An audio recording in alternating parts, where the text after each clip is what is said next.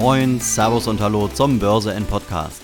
Mein Name ist Markus Noack und ich bin der Gründer von Börse N. Zusammen mit Börsen-, Finanz- und Nachhaltigkeitsprofis möchten wir dir das Thema nachhaltige Geldanlage näher bringen und verständlicher machen. Heute im Börse N Podcast Stammgästin Jennifer Brockerhoff. Das Thema dieses Mal ist Jennifers neues Buch zum Thema grüne Finanzen. Jennifer stellt im Podcast die wichtigsten Themen aus ihrem neuen Buch vor und geht mit mir die spannendsten Kapitel durch. Von der Auswahl des passenden Girokontos über nachhaltige Banken und Fonds bis hin zum Thema Nachhaltigkeit bei ETFs sowie Siegel und Ratings. Dieser Podcast und Jennifers Buch ist für all diejenigen, die jetzt noch unentschlossen sind, wie sie ihr Geld nachhaltiger anlegen und nutzen können. Pflichtprogramm für jeden Anlegenden, der in Zukunft neben Rentabilität auch auf die Nachhaltigkeit schauen möchte.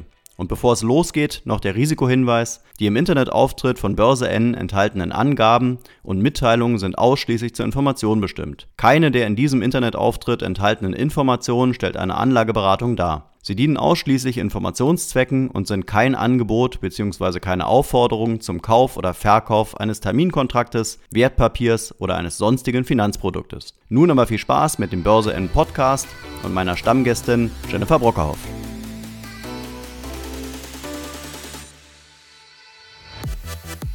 Ja, hallo Jennifer. Grüß dich, Markus. Ja, willkommen zurück zum Börse N Podcast. Äh, heute zu einem ganz besonderen Anlass, denn du hast ein Buch geschrieben. Und äh, wie soll es anders sein? Worum geht es in dem Buch? Natürlich über nachhaltige Finanzen. Ähm, das Buch hat auch den Titel Grüne Finanzen. Und äh, von daher die erste Frage, warum hast du ein Buch geschrieben und worum geht es in dem Buch? Hm. Ja, das äh, Buch Grüne Finanzen ist eigentlich so eine Art ähm, Corona-Projekt von mir gewesen. Letztes Jahr im März, als die erste Lockdown-Phase kam, ähm, habe ich einfach mal ein bisschen Zeit gehabt, äh, mich um Ideen und Hobbys äh, kurzfristig zu kümmern. Unter anderem habe ich mir dann angeschaut, was für Fachliteratur gibt es im Bereich der nachhaltigen Finanzen, aber vorwiegend eben für Einsteiger und Einsteigerinnen weil im konventionellen Bereich gibt es da schon ziemlich viel, aber im Bereich der ähm, grünen Geldanlagen gefühlt wenig, beziehungsweise eher Bücher, die für Finanzprofis sind. Und ähm, ja, und so entstand die Idee, gerade weil auch viele Fragen in der Vergangenheit immer wieder gestellt werden in meinen Beratungsgesprächen, habe ich ein ganz gutes Gefühl dafür, ähm, was Menschen wissen wollen. Und dann habe ich gedacht, Mensch, es wäre doch klasse, wenn ich das einfach mit viel, viel mehr Menschen teilen könnte. Und so entstand die Idee zum Buch. Hm. Und warum interessiert dich eigentlich diese ganze Ökoscheiße? Herrlich, ja, das ist der, der tolle Satz äh, aus dem Film, äh, beziehungsweise aus der Serie Bad Banks aus der zweiten Staffel. Ähm, und ich finde die Serie echt richtig gut. Die habe ich, äh, glaube ich, in zwei Abenden äh, mir angeschaut diese äh, Ökoscheiße in Anführungsstrichen interessiert mich tatsächlich, wie du auch weißt, äh, schon sehr lange. Ähm, und zwar eher schon aus meiner Kindheit beziehungsweise aus meiner Jugend, ähm, weil ich ja im Ausland in Kanada groß geworden bin und äh, dadurch, dass ich ähm, einen Beruf eigentlich ausgewählt habe, was mit Nachhaltigkeit gar nichts zu tun hatte oder hat ähm, bisher, ähm, war das natürlich spannend, über die Jahre äh, dann auch in meiner Selbstständigkeit zu merken, ähm, dass ich dieses Thema, was mir wichtig ist, äh, in meinen Alltag zu integrieren. Und so begann ich wirklich in 2015, 16 äh, mich zu informieren, gibt es überhaupt Kollegen oder gibt es überhaupt irgendwelche ähm, Foren oder ähm, ja, Verbände, wo man Informationen bekommt. Ja, und so ging meine nachhaltige Finanzreise los. Mhm. Lass uns mal noch mal so ein bisschen äh, Bezug nehmen auf die Serie Bad Banks. Ähm, würdest du sagen, dass äh, die Serie, die kam, glaube ich, so vor ein, zwei Jahren, kam die raus. Ähm, würdest du sagen, dass die heute noch aktuell ist und, äh, und war sie auch schon damals noch aktuell? Weil du warst ja auch mal bei einer großen konventionellen Bank tätig. Äh, das ist, glaube ich, schon so zehn Jahre her. Äh, wenn du heute so in die ganze Finanzindustrie reinschaust, ähm, siehst du die immer noch ähm, ähnlich wie damals? Die sehe ich tatsächlich noch sehr ähnlich wie damals. Ähm, es hat sich relativ wenig verändert. Ähm, ich würde das damit auch zusammenbringen. Ich habe ja nach wie vor Kontakt mit den einen oder anderen Kollegen.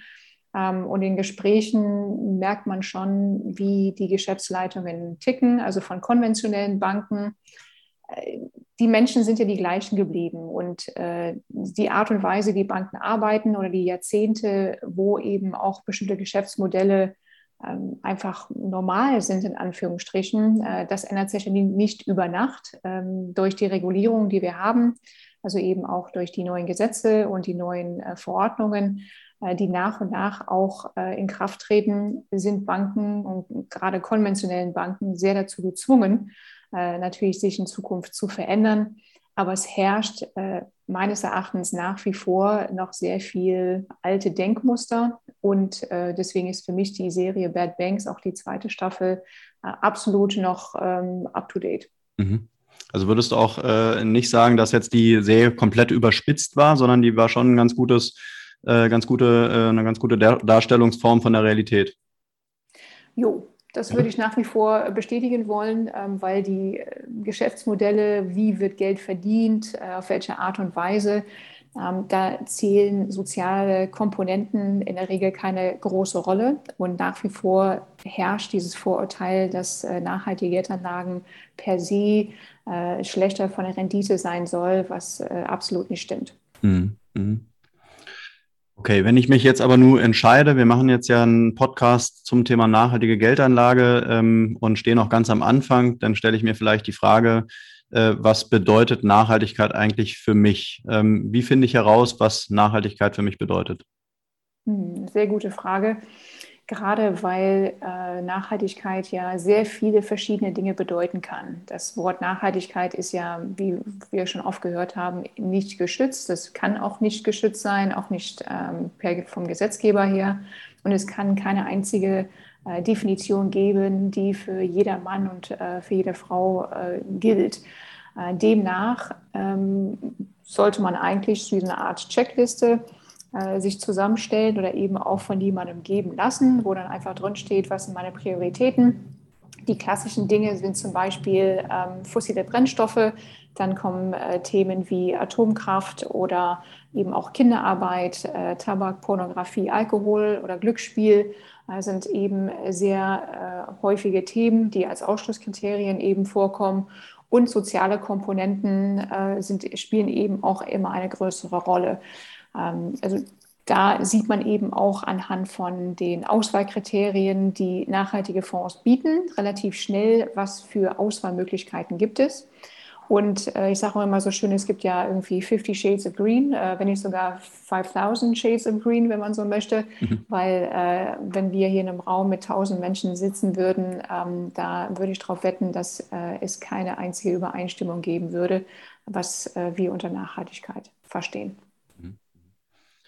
Ähm, ja, jetzt bist du äh, selber eine Frau und äh, schreibst, denke ich mal, auch teilweise für, für Frauen oder hast viel Kontakt ähm, in deiner Bubble äh, mit Frauen.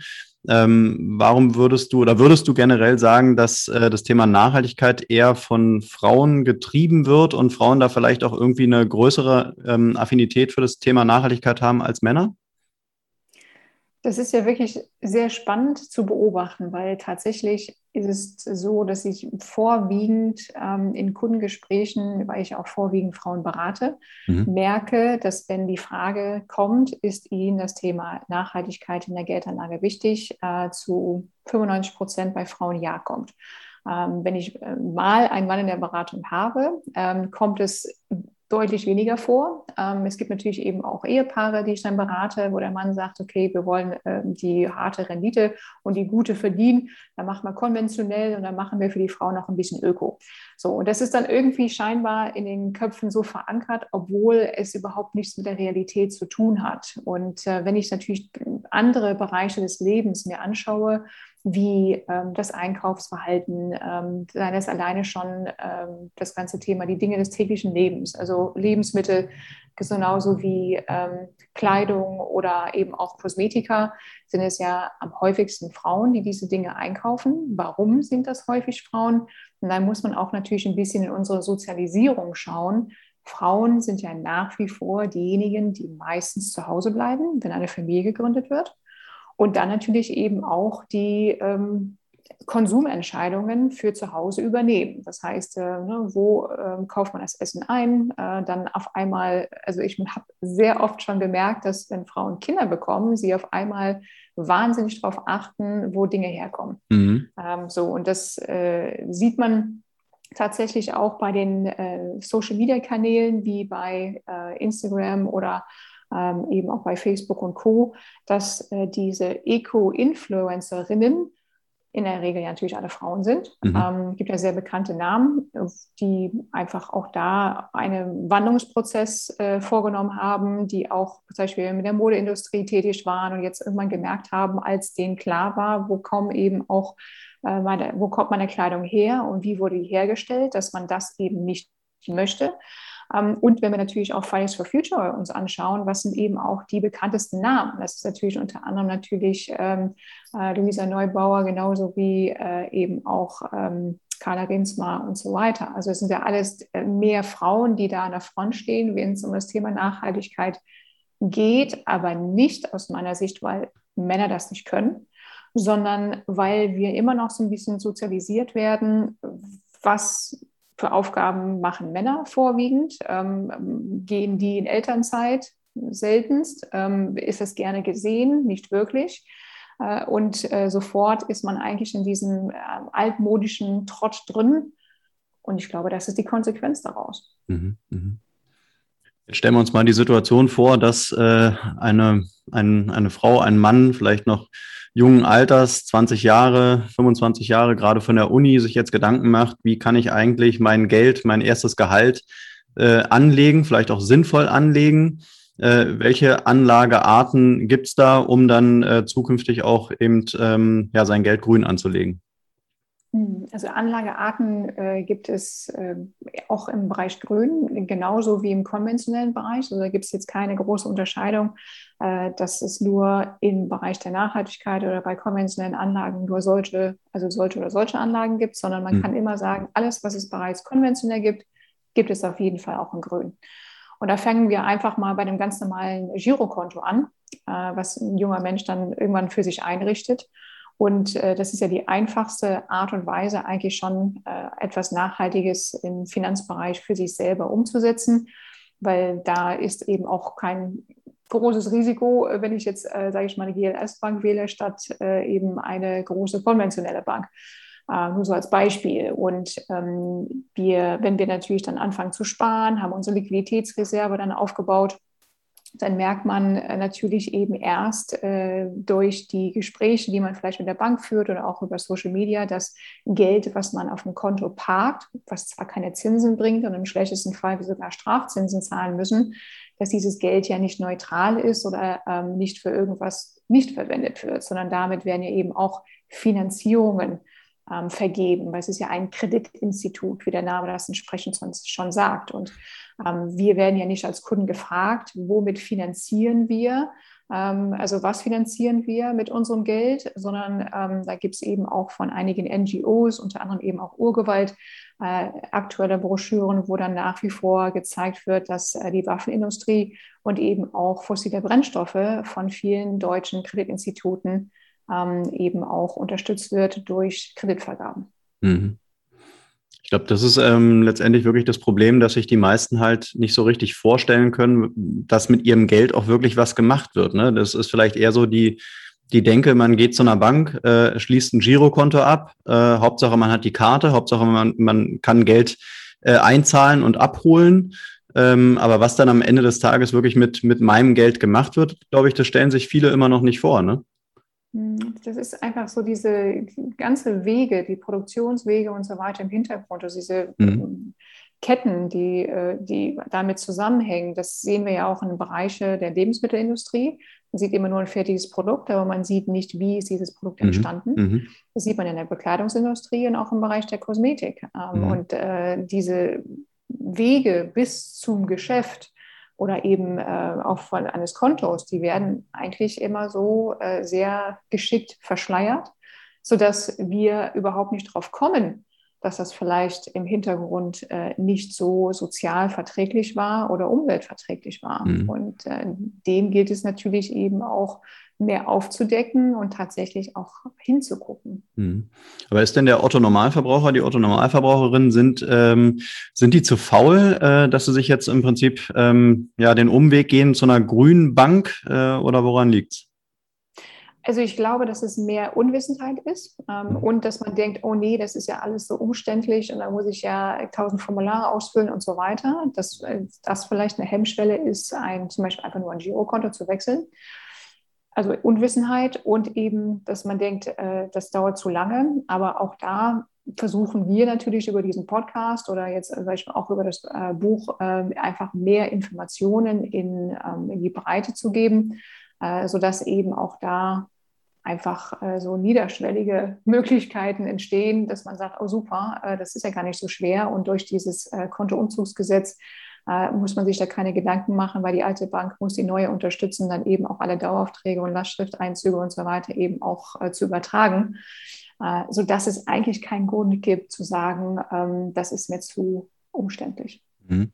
Was würdest du sagen, was macht die äh, Finanzindustrie, die nachhaltige Finanzindustrie, was machen die da noch falsch äh, beim Marketing, bei der Pressearbeit ähm, im Vergleich beispielsweise zum, zum Thema Ökostrom? Da habe ich das Gefühl, äh, ähm, dass man, wenn man einen Stromvertrag abschließt äh, und, äh, sagen wir mal jetzt ein ähm, ja, jüngeren Alters ist, dass sich schon die meisten Gedanken machen, ähm, ob sie jetzt eben einen, äh, einen konventionellen Stromvertrag abschließen oder eben einen Ökostromvertrag. Ja, das ist relativ bekanntes Thema. Die Möglichkeiten gibt es durch etliche ähm, ähm, Preis, äh, Preisrechner, die es da draußen gibt. Ähm, aber beim, beim Thema ähm, nachhaltige äh, Geldanlage, da scheint irgendwie der Drops äh, noch nicht ähm, ja, gefallen zu sein. Ähm, woran kann es liegen? Hm, das ist eine gute Frage. Ähm, also ich glaube, dass äh, einfach auch äh, nachhaltige Banken, die machen weniger äh, Hochglanzbroschüren und Bling Bling. Also das mhm. ist ja, die haben ja, glaube ich, auch nicht so riesige Marketingabteilungen. Und die ähm, konventionellen Banken sind natürlich eben auch so gesetzt am Markt. Die sind ja omnipräsent. Ähm, wir, wir haben ja auch alle eine Geldgeschichte, die wir von zu Hause mitnehmen.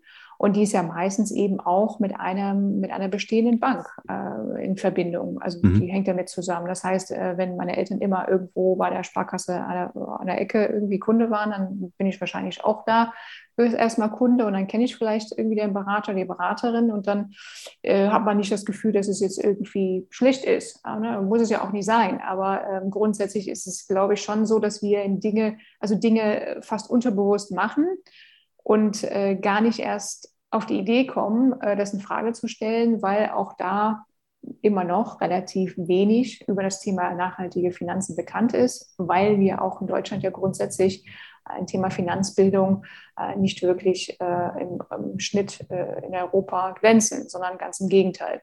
Mhm. Jetzt hast du in deinem Buch, äh, das ist einfach äh, wirklich für, für denjenigen, der jetzt mit dem Thema noch nicht so sehr in Kontakt getreten ist, äh, wunderbar geschrieben. Du hast auch ein paar Schaubilder drin, ein paar Zeichnungen drin, die einem das Ganze nochmal besser verbildlichen. Da gibt es beispielsweise auch ein, ein Schaubild über das magische Viereck der Vermögensanlage. Kannst du uns da mal so ein bisschen was zu erzählen? Mhm.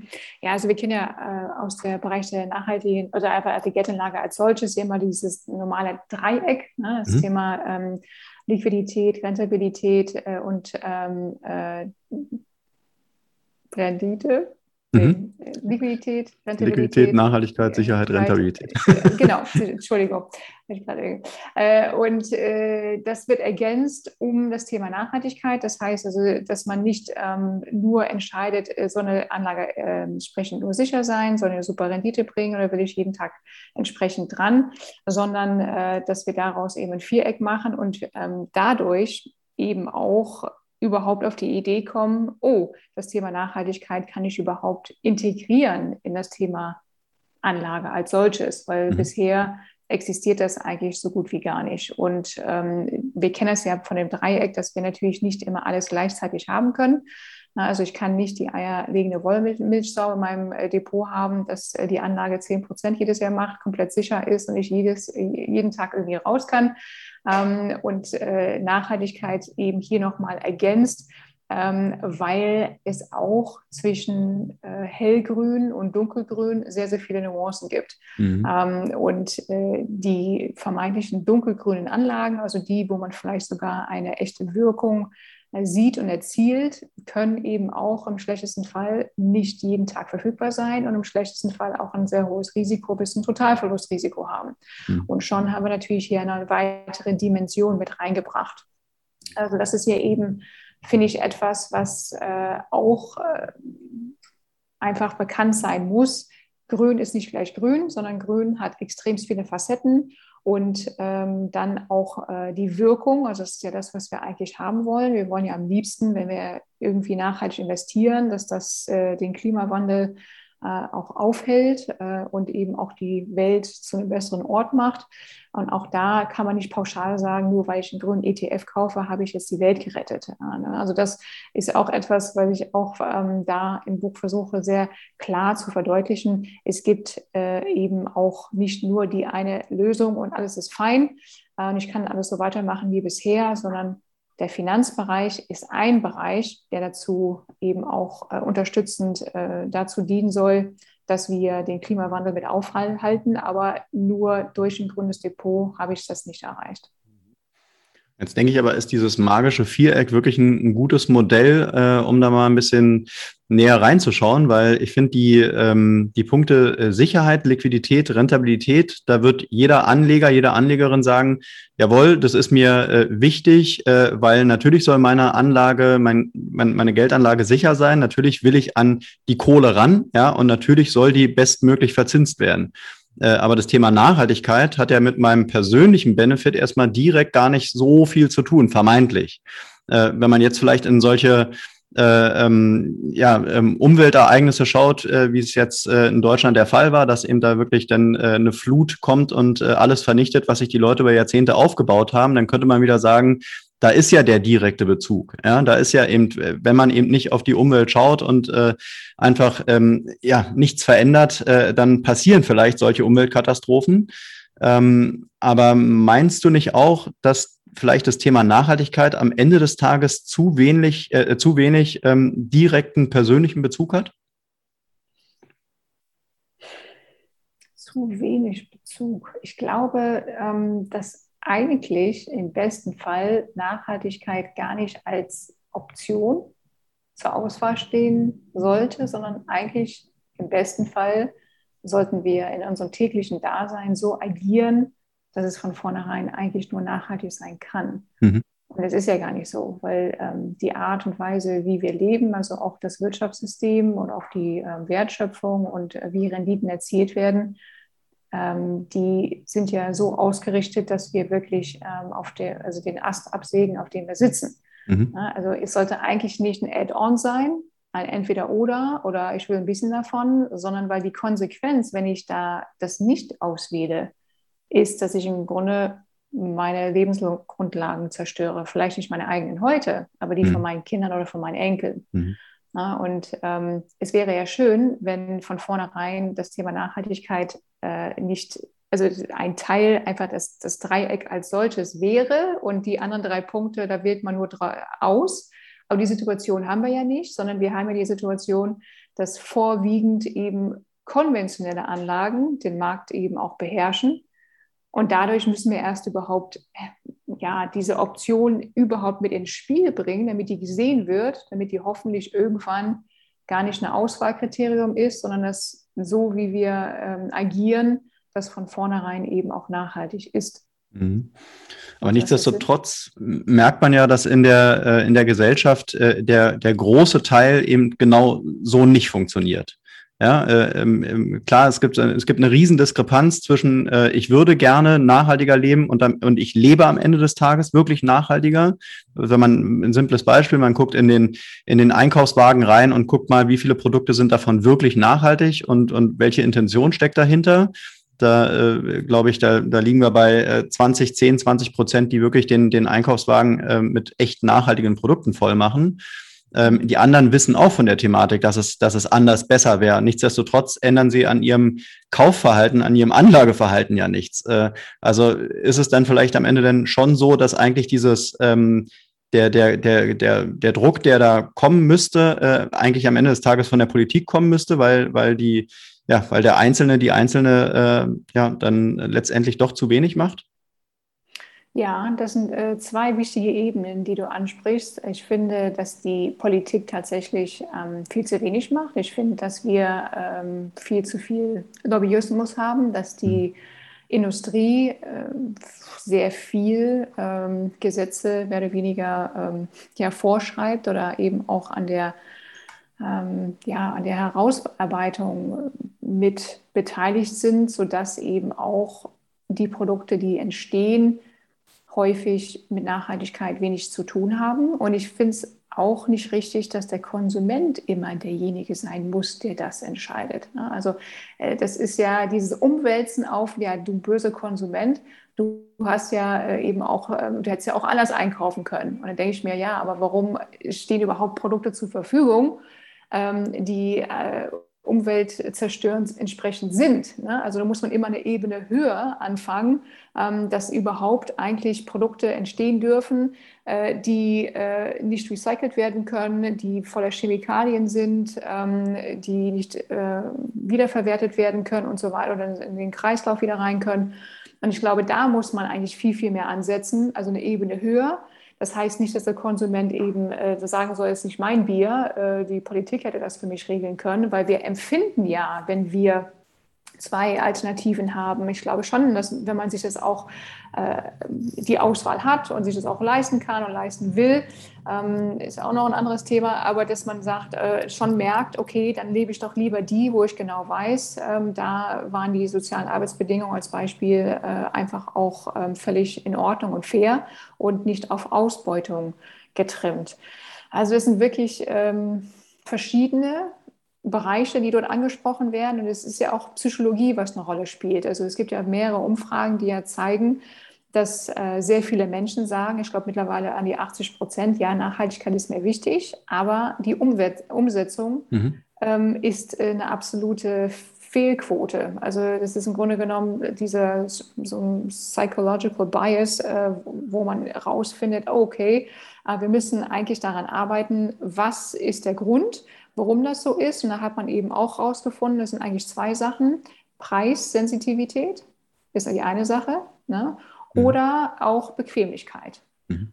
Das sind die zwei Hauptgründe, warum Konsumenten häufig nicht nachhaltig handeln. Mhm. So, und da muss man vielleicht auch ansetzen und daran arbeiten, äh, dass äh, ja, diese Dinge mehr betrachtet werden bei der Produktion oder bei, beim Angebot von Produkten, ähm, sodass man aus den zwei genannten Gründen eben doch zur nachhaltigen Variante greift. Hm.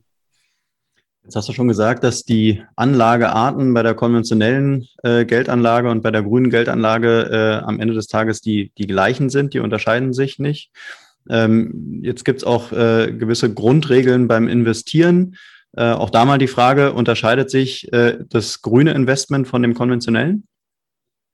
Äh, nee, also äh, da erstmal gar nicht, genauso wie diese fünf Schritte der Finanzplanung, die ich gerne eben auch in meinen äh, Gesprächen äh, von vornherein reinnehme. Also dass man wirklich das Thema Kassensturz, Liquiditätsreserve, ähm, Risiken kennen und gegebenenfalls absichern, Schulden tilgen, wenn man welche hat und dann mit der Altersvorsorge und Vermögensaufbau anfangen. Also die Schritte sind immer identisch, egal ob ich konventionell oder nachhaltig unterwegs bin.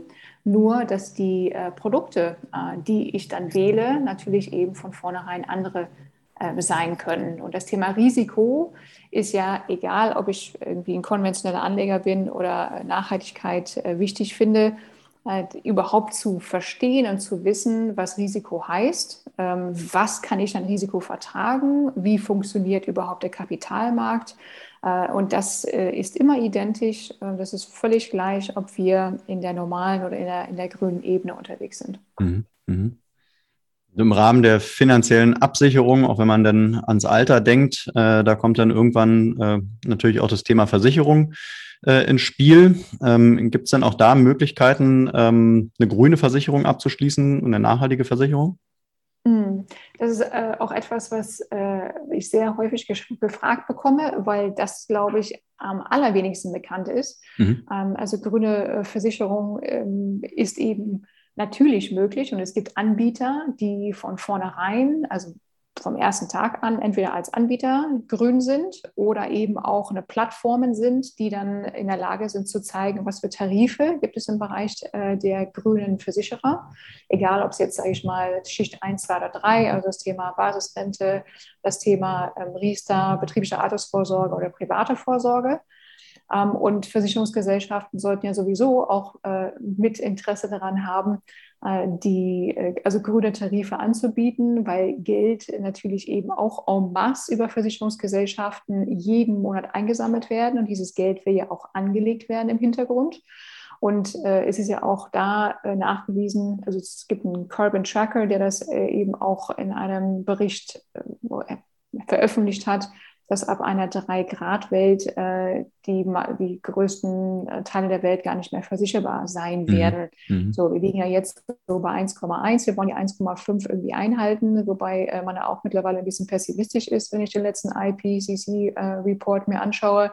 Ähm, und deswegen äh, geht es ja auch um die Wurst, wenn man so will. Also es geht ja wirklich darum, dass die Versicherungsgesellschaften dann eben auch an äh, ihre äh, Dasein ja auch irgendwo damit im Blick haben, wenn die die Gelder von Kunden nachhaltig anlegen. Und wenn du jetzt natürlich fragst, okay, wo gehe ich jetzt hin?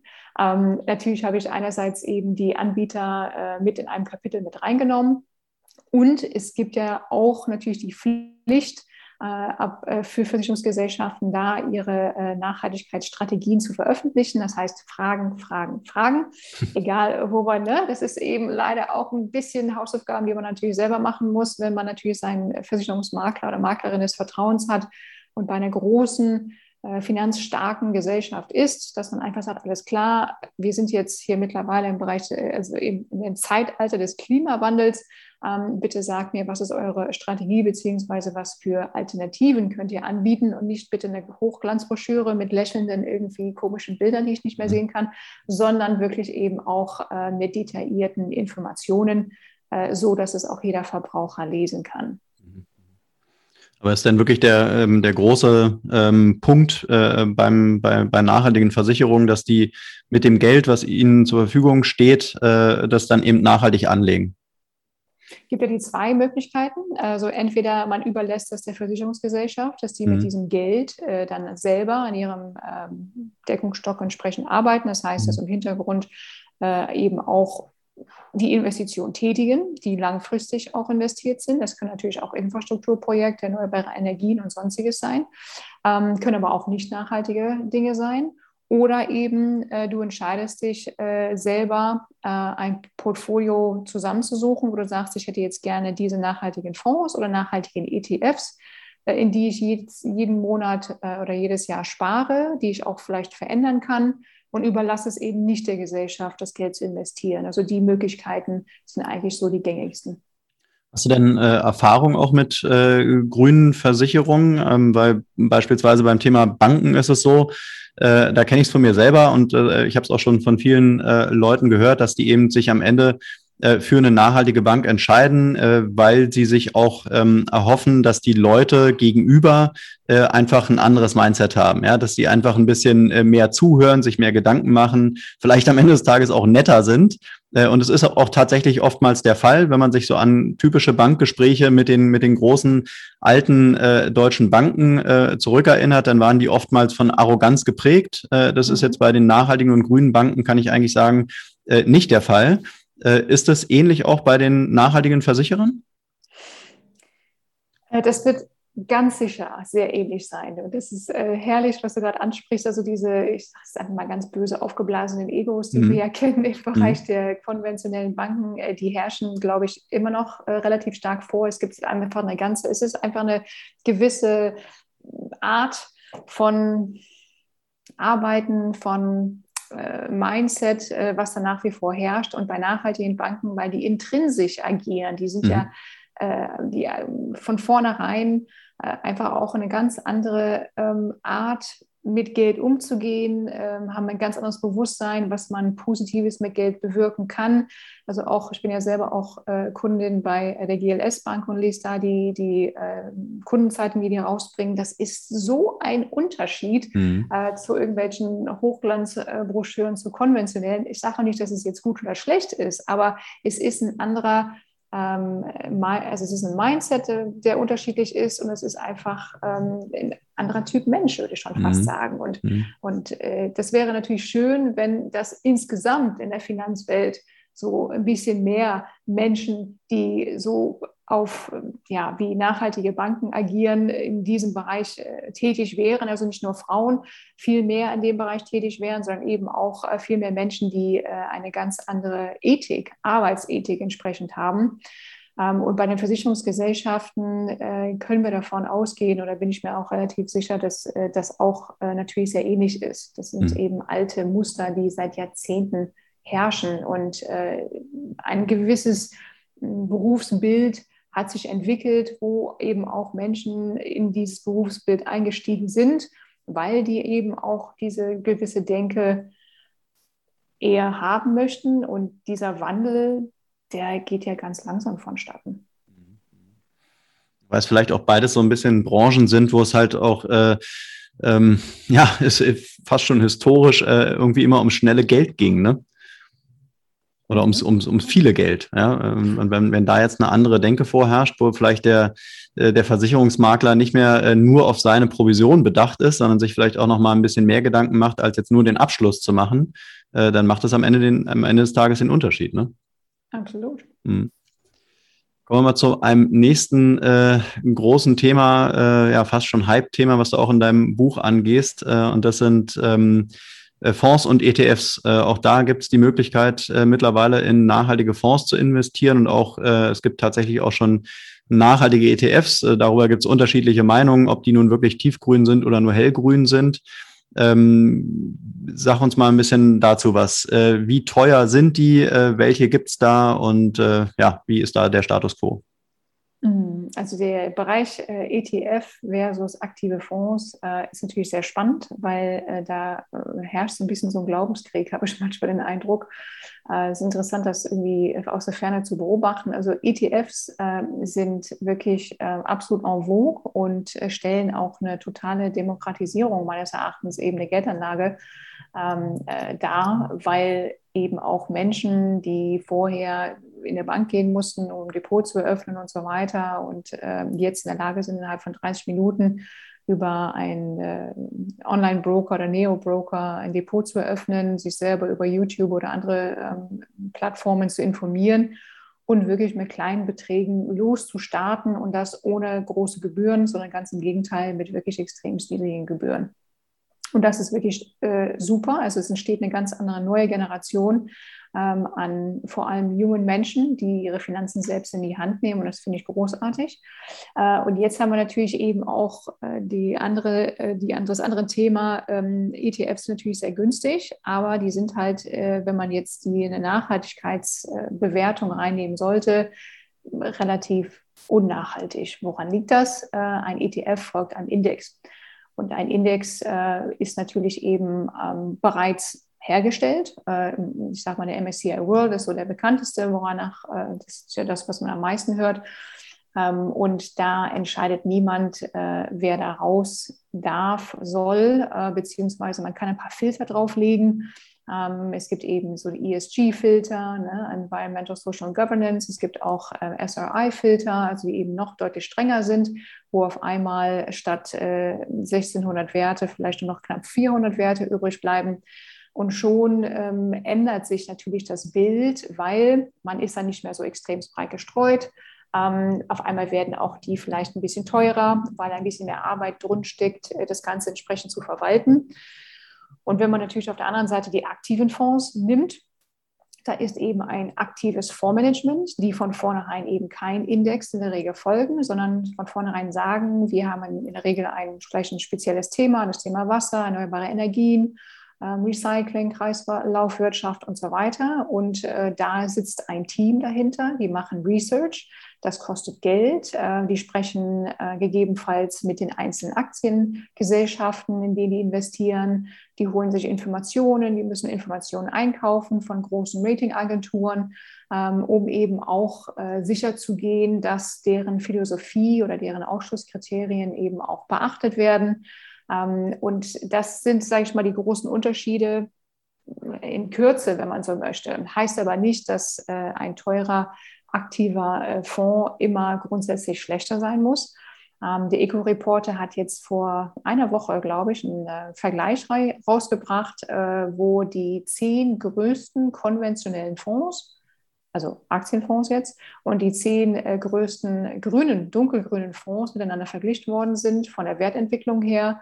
Die äh, grünen Fonds, die schlagen die konventionellen, was ja, sage ich mal, eine gute Nachricht ist. Ähm, natürlich eben, wenn wir jetzt äh, auch wegen Corona sehen, das war ja auch, weil fossile Brennstoffe, äh, Fluggesellschaften, äh, Kreuzfahrtschiffe und so weiter von vornherein nicht enthalten sind.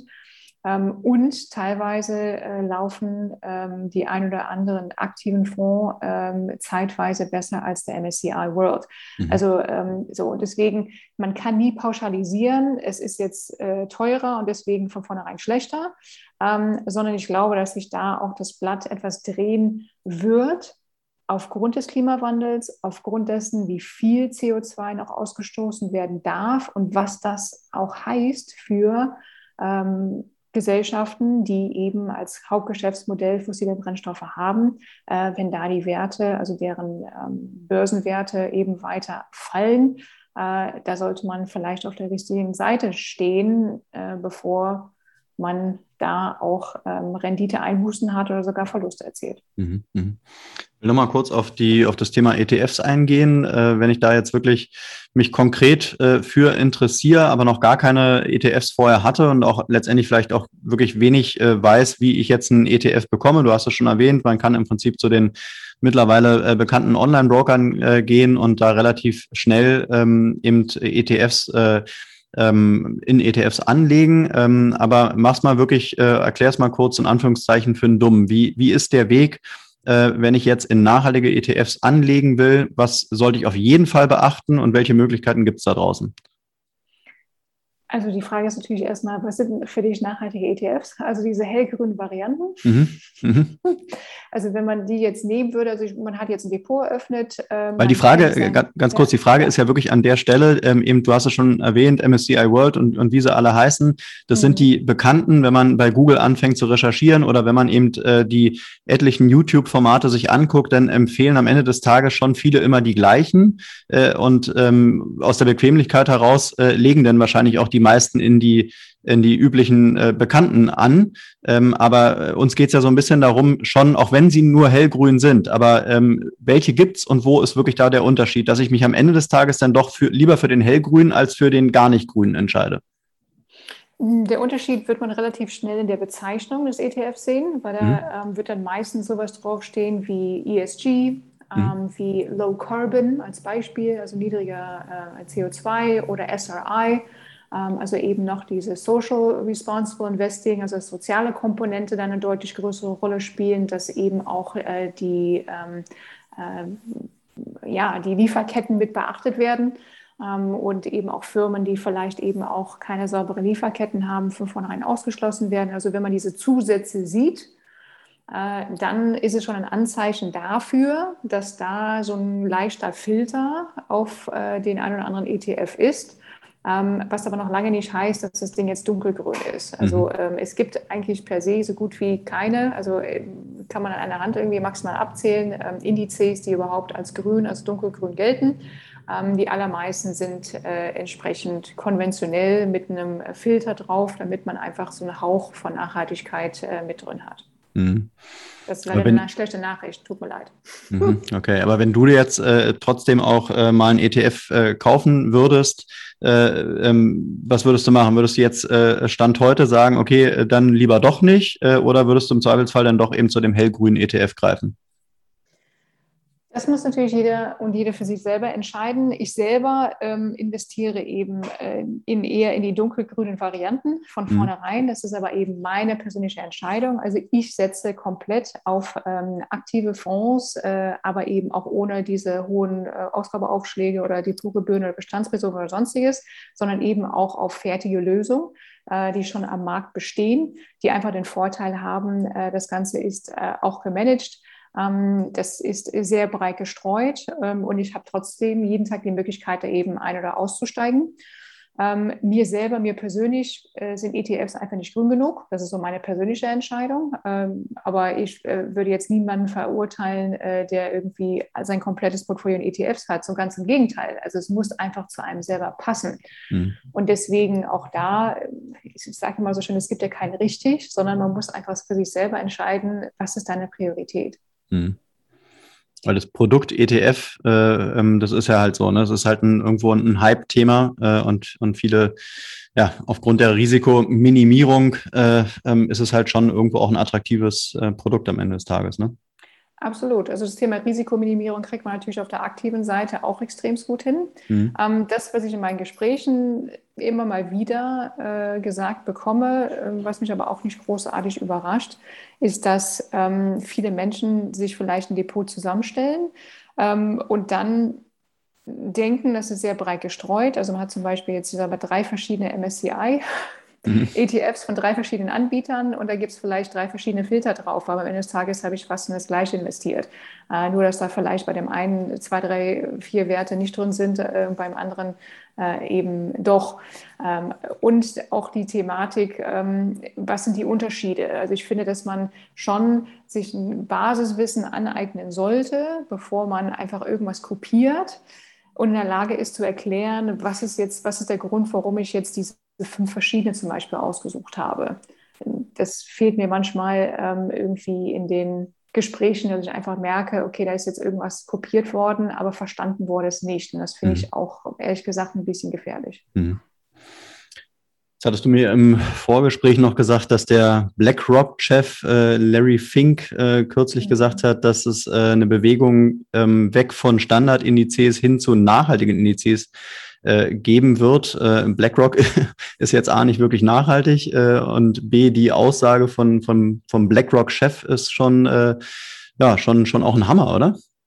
Mhm. Ja, beziehungsweise äh, die wollen ihre Fälle auch nicht wegschwimmen sehen. Also das mhm. ist natürlich ähm, es war in einem Brief, ich glaube Anfang äh, letzten Jahres, äh, was rausgegangen ist. Oder es gibt ja eben immer mal wieder interessante äh, Dinge von sich. Hm, er denkt ja nicht als, als äh, sag mal, Eco-Freund, sondern ähm, er sagt das ja eben aus Sicht eines Kapitalisten, wenn man so will. Mhm, mhm. Warum? Ähm, weil, äh, das ist ja das, was ich immer sage, wir tun ja aber häufig immer so, mein Depot hat nichts mit der echten Welt zu tun. Also das mhm. ist so ein Gefühl, glaube ich, was häufig äh, vorkommt, dass man denkt, ja, okay, ich habe jetzt mein Depot und da sind die Werte drin und ich verdiene jetzt 5, 6, 7 Prozent pro Jahr und alles ist fein, aber wir sehen eben auch häufig nicht diesen kausalen Zusammenhang zwischen Klimawandel, zwischen IPCC-Report, zwischen ähm, maximale ähm, äh,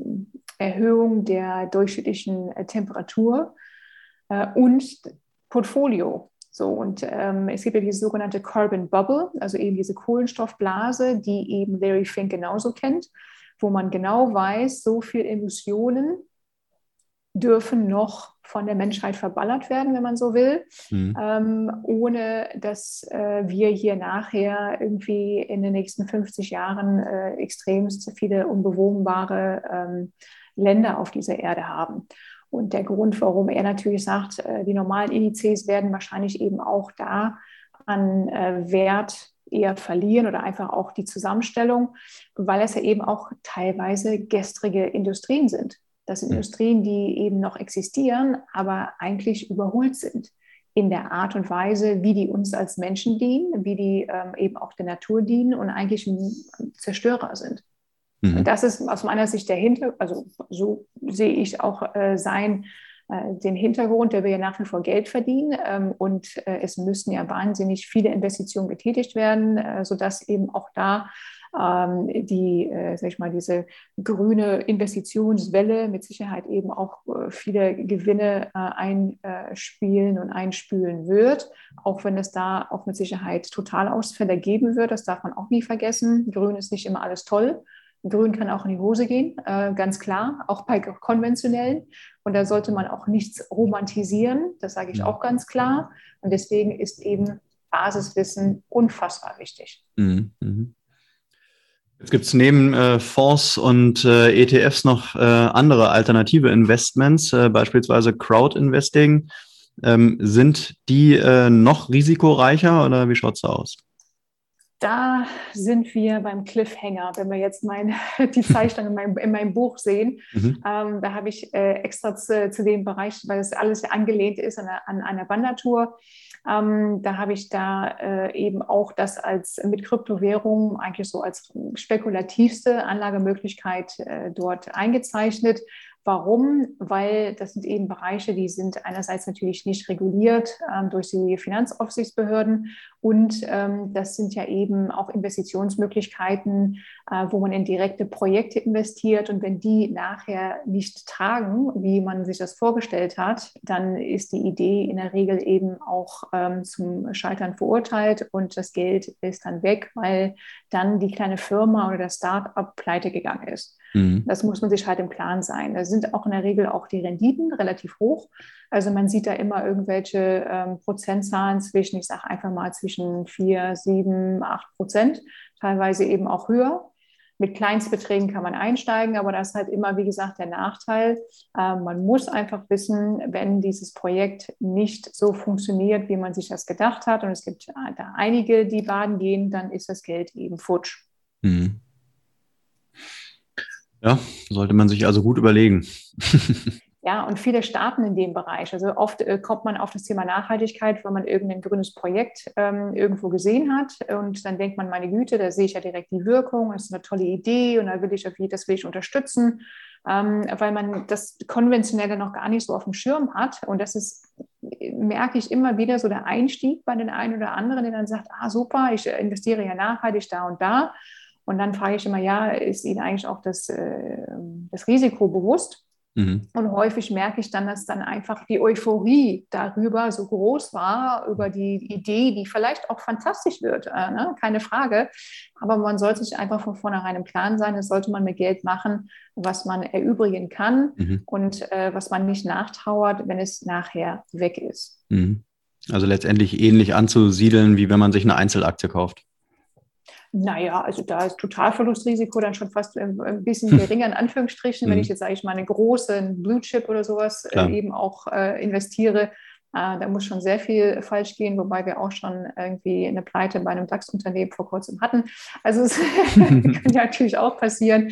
Ähm, aber ähm, ich würde, äh, das, äh, das Thema Crowdfunding, Beteiligungen äh, und Krypto ist für mich wirklich mhm. ähm, mit den höchsten Risiken verbunden. Mhm. Okay. Ja, zum Thema Krypto äh, werden wir noch eine, eine separate Folge machen. Ähm, ja. Als letztes Thema hatten wir auch schon eine einzelne Folge zu Thema Siegel und Ratings. Ähm, hast du auch in deinem Buch thematisiert. Magst du da nochmal eine, eine kurze Summary zu den beiden Themen abgeben? Mhm, gerne. Also Siegel und Ratings dienen allen voran als Orientierungshilfe. Das sollte eigentlich nie so ein Freifahrtschein sein für, ähm, ach, das ist ein Siegel drauf, alles klar, kaufe ich und Ende, sondern man sollte sich dann schon bewusst sein, ähm, was für Themen sind in diesem Siegel berücksichtigt, worauf kann ich mich verlassen und ähm, wer vergibt auch diese Siegel. Ne? Also wer macht das Audit?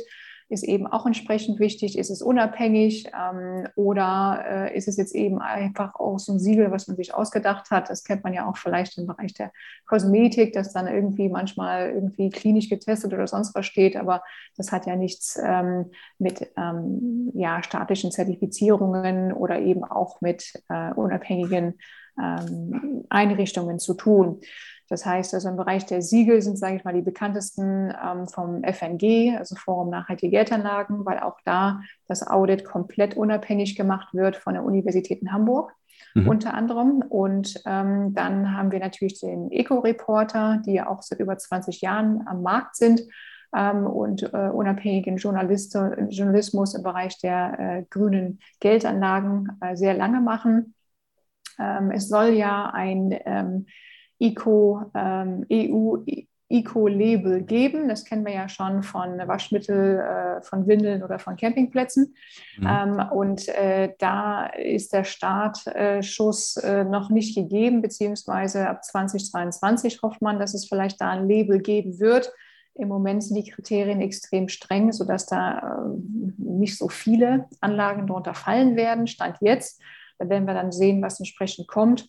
Also es hilft, wenn man bei Null anfängt und sagt, alles klar, ich gucke mir einfach an, ähm, was äh, für Produkte haben hier ein Siegel entsprechend äh, bekommen.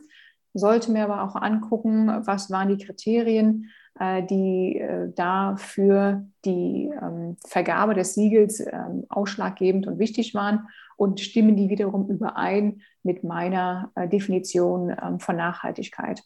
Mhm. Und Ratings, ähm, da gibt es ja eben auch spezialisierte äh, Ratingagenturen im Bereich der Nachhaltigkeit, also nicht die konventionellen, die man kennt, sondern eben auch rein nachhaltige.